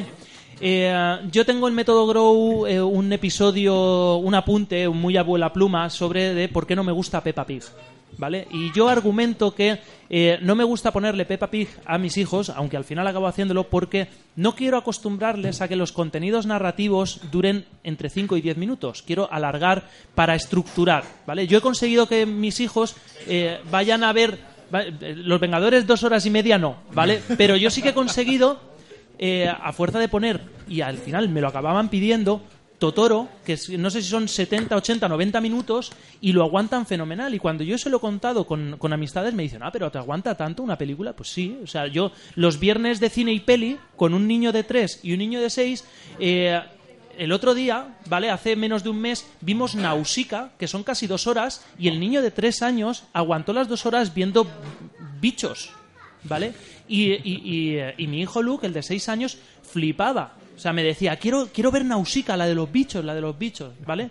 Y yo por eso no me gusta eh, Peppa Pig, porque son contenidos muy cortos, eh, estructuras de eh, planteamiento, nudo y desenlace muy rápido, y tengo la- la idea absurda de que si los acostumbramos a, como ocurre por ejemplo en YouTube, a vídeos de tres minutos y medio y solo tres minutos y medio, de repente un vídeo de seis minutos es increíble e insufriblemente largo. Me, acabas de- me acaba de estallar la cabeza. Estoy pensando, ¿realmente todo el boom de los youtubers es porque todos han visto Peppa Pig? No, pero yo recuerdo en los años no tienen 80... edad, por Dios. Lo- Yo recuerdo en los años 80 una gran crítica que se le hizo a la MTV cuando surgió como cadena es que eh, instauró el, el videoclip de tres minutos y algo que eh, se decía que iba a pudrirle el cerebro a, a los jóvenes porque los iba a acostumbrar a contenidos demasiado rápidos, muy de fast food, de uno detrás de otro, uno detrás de otro. No, no, no, no, no- no sé cómo hemos llegado ahí. No lo sabemos. O, o cómo te aguantamos. Muy bien. Eh, Carlos, Carlos. No, no, qui- no quiero ser tiquismiquis, pero acabas de contradecirte, Josebi. Eh, Porque has dígame. dicho que, que no te gusta Peppa Pig porque son contenidos muy cortos y has criticado que cuando se hizo lo de la MTV le ponían exactamente el mismo. No, pero. le- no, no le no lo he, no lo he criticado, ¿vale? No he criticado lo de, lo de MTV, solamente lo he descrito. Y mi, mi duda era de, efectivamente, esa crítica rancia de, de- de hombre viejo que se hizo en los 80 estaba fundada. Esa es mi... Esa es mi... Claro, pero es mi pregunta. A lo mejor los viejos rancios tenían razón o yo me he convertido en un viejo rancio que no lo descarto. Eh, yo, que- como siempre, es, es cuestión individual. Yo, el otro día, creo que además fue, fue alguien de Órdenes Mecánicas en Twitter, preguntaba a qué edad llevar a, a los niños al cine. Eh, y y yo, yo dije que la primera vez que llevé, y además miré la fecha de estreno, la primera vez que llevé a Ethan al cine, tenía dos años y aguantó la película entera. ¿Cuál era, por, por curiosidad? Eh, eh, creo que era, si no recuerdo mal, era así una vez un, eh, un cuento al revés. ok. Y además se estaba enterando perfectamente del argumento porque su madre no me acuerdo que le preguntó y el chiquillo le dijo, no, no, ese, ese se llama tal, no es un gusano, se llama Pepito, como se llamara. Yo llevé a Luke con tres años, lo recuerdo porque lo saqué de la guardería y eh, tenía tres años, no, no llegaba, ¿vale?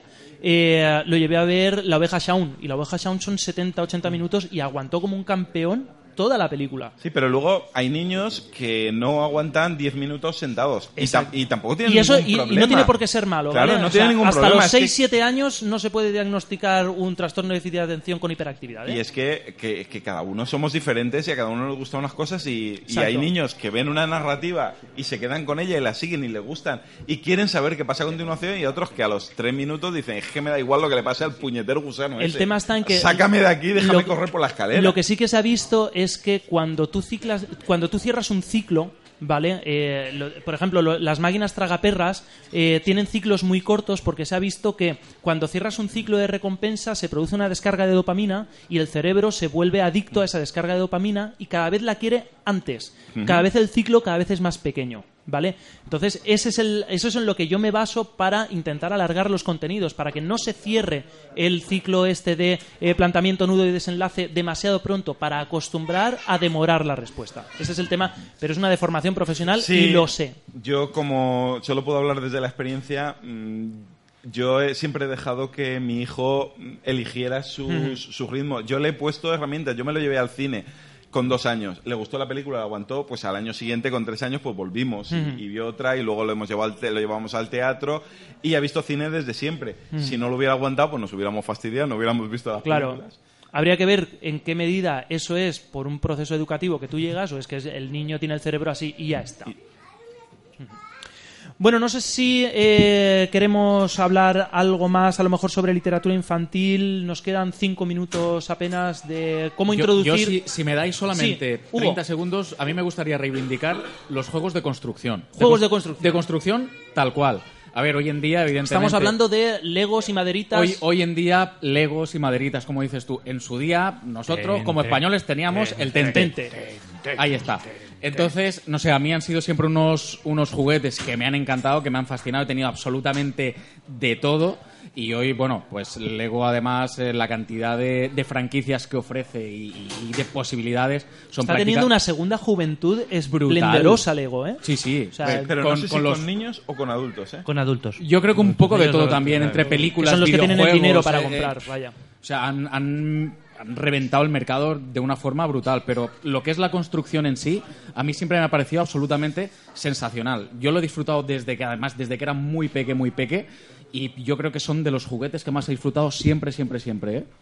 Yo doy fe que ese juego triunfa mucho, muchísimo entre el mío mayor de, de 6 años, pero que ya le gustaba cuando compraba los duplos con dos, y ahora Oliver también está jugando mucho En con pantalla, en pantalla estamos viendo eh, piezas de Lego con motores y sensores. O sea, Lego aplicado a la robótica.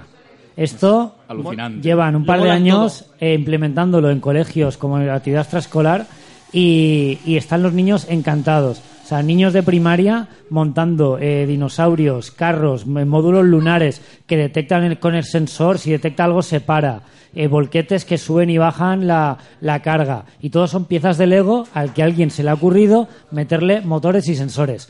Y programado desde la tablet con como- una- sí, es una simplificación de Scratch, básicamente. Efecti- Mola un Efectivamente, o sea, es una programación por bloques muy sencilla, de tal manera que pueden construir algo que encima hace cosas. y Es que entonces es- les explota la cabeza. Es alucinante. ¿eh? En nuestra época teníamos los Roblox, que eran transformabas un robot en un vehículo y ya hacías alucinabas. Pero sí. ya con esto es que es, es, es ir un, un nivel, pero Y muchísimo la, más y allá. la vamos. versión avanzada de los Lego Widow, los Lego Mindstorm, que ya es un Eso nivel ya no es de- para los niños, eso es Esto para no, los pero- niños. También, o sea, esto tengo, yo tengo alumnos de, que yo tengo alumnos de Flipando, 12, de 12 tío. y 13 años que montan, montan robots de Mindstorm y tenemos un día taller de taller creativo que montan ellos sus propios robots y hacen sus coches, sus, sus carreras, hacen peleas de sumo empujando a un robot fuera de, del, del, del, del recinto y son lo mismo, piezas de Lego un poquito más son más pequeñas y permite construcciones más complejas, pero al final los sensores y los motores es los que le da, lo que le da la clave. Y la creatividad del niño, que se le da un mon- Infinita. unas- una serie de, de componentes y a partir de ahí se monta. A mí me parece alucinante, en serio. Rafa. Con este tipo de juegos, ¿qué pensáis que es más educativo? Eh, ¿Dejarlo de forma libre o, o figuras como las de los... O sea, tener que hacer una figura concreta como los packs de Lego que te vienen? Las, yo diría que las Educativo dos, nunca. Sí. Las Lo dos contrario a lo tiene, educativo. tiene que ser divertido y se acabó. O sea, pero eh, efectivamente, eh, deja la caja y que experimenten y de vez en cuando di, vamos a construir no sé qué, ¿vale? Pero el juego libre se ha demostrado que es el, el modo de juego donde más se aprende, incluso más que el estructurado. El juego También, libre deja, pero- coge el material y haz lo que te dé la gana, eso se ha visto, que produce ¿qué- qué es cambios que- más cuando- profundos. cuando dices, eh, que- quiero que este juego sea educativo, pero ¿educar en qué? Es decir, si yo quiero que aprendan cuál es el ciclo de la vida y tengo un Lego que construyéndolo te enseña el ciclo de la vida, sigue las instrucciones. Claro, Si eh, lo que yo quiero es que tengan psicomotricidad, que amplíen su imaginación, ¿qué tal? Pues puedo seguir las instrucciones o no. Es decir, es cuestión de lo que tú quieras, de lo que se quiera conseguir, porque educativo, educativo puede ser una pelota. O sea, juguete educativo puede ser una pelota, como juguete. Es lo que quieres conseguir, ¿no? Lo que tú quieras conseguir con El eso. Si quiero, que si quiero que, que sea que eh, el juego cooperativo y tal, participar, pues un juego con la pelota que sea. Si no, si lo que quiero es que sea psicomotricidad e imaginación, pues que tire contra la pared, que juegue solo y tal, ¿no? Es decir, eso es lo que. el- la gran trampa que puede tener. Esto es un juguete educativo, vale, sí, pero ¿por qué? ¿No? Yo el otro día en, en Instagram compartí un vídeo en el cual en el colegio de, de Luke hicimos una especie como de peonza con eh, bolas de acero y, y palitos magnéticos y tal y lo que y, eh, y la giramos hice un vídeo en, en alta velocidad para que se viera y lo estaba poniendo no o sea si al- algo tan sencillo te puede dar una- un potencial educativo amplísimo. Hablar de fuerza gravitacional hablar de fuerza magnética hablar de, de velocidad centrípeta centrífuga final el eh, juguete física es- y tal, o simplemente puedes alucinar de cómo gira y gira y gira. O sea, puedes llegar hasta donde tú quieras. Hay veces que eh, introdúcelo y que sea puramente lúdico y luego ya nos O sea, que el en juguete es contenidos. la, es la excusa para trabajar Exacto. otro tipo de áreas. Lego, por ejemplo, tiene eh, un currículum con el Lego Guido, tiene un currículum eh, hecho fantástico con muchos contenidos en lo cual la construcción del robot es simplemente un medio para alcanzar un fin. Vamos a ver la metamorfosis de la rana, ¿vale? Y vamos a construir una rana que tienes que programar, ¿vale? Y entonces tú aprendes, porque tienes que investigar, tienes que luego documentar todo, todo tu trabajo, todo tu trabajo de investigación, ¿vale? Y de forma transversal te está metiendo el contenido de aprender a programar. O sea, no es explícito aprender a programar. Si nos ponemos en plan de, bueno, niños, vamos a aprender a programar. 10, eh, CLS para poner la pantalla. 20, no sé qué. Eso es, un, eso- eso es infumable, ¿vale?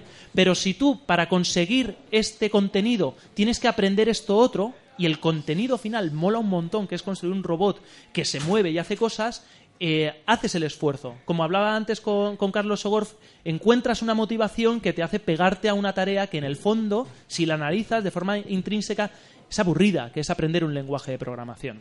Pero como tienes una motivación, te quedas pegada a la, a la tarea. No sé si queréis contar algo más, vamos a ir cerrando si queréis porque nos quedan dos minutos para cumplir la hora y media. Bueno, pues vamos a, ya a por a el cerramiento, ¿vale? Esto ha sido todo por hoy. Ha sido un placer compartir mesa con tan ilustres compañeros. Recordar que podéis encontrar muchísimos contenidos en el canal Osera, que es no solamente un programa, sino todo un canal de podcasting. Suscríbanse a sus canales, síganlo por las redes sociales, porque son una fuente infinita de sorpresas y lo molan todo. Un saludo, Marco. Muchas gracias, qué majo eres. Lo digo porque está escrito. lo he escrito yo. Eh, Antonio Guarnel lo podéis encontrar también en el despacho del Dr. Beckman. Se me lo escuchan y se me suscriben. Un saludo, Antonio. Muchas gracias a todos. Y nosotros somos Vivo Entre Muggles, ya lo saben. Un saludo, Germán. Un saludo, gente maravillosa. Un saludo, Jota. Un saludo. Un saludo, Hugo. Un saludo, chicos. Yo soy Josebi, ha sido un placer estar con vosotros en las Chequepod. Muchas gracias a Alipod, la Asociación Alicantina de Podcasting, a la organización porque ha sido una jornada maravillosa. Muchas gracias al público en directo por quedaros hasta el final. Y muchas gracias a ti, escucha de este podcast, por escoger gastar tu tiempo con nosotros. Un saludo y adiós. Adiós.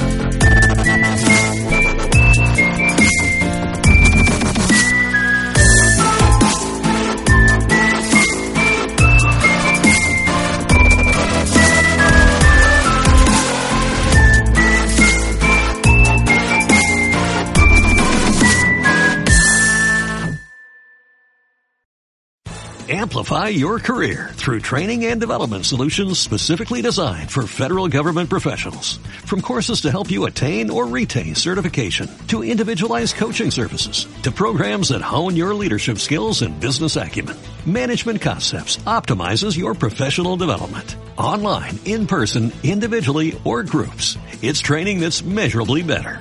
Learn more at managementconcepts.com. That's managementconcepts.com.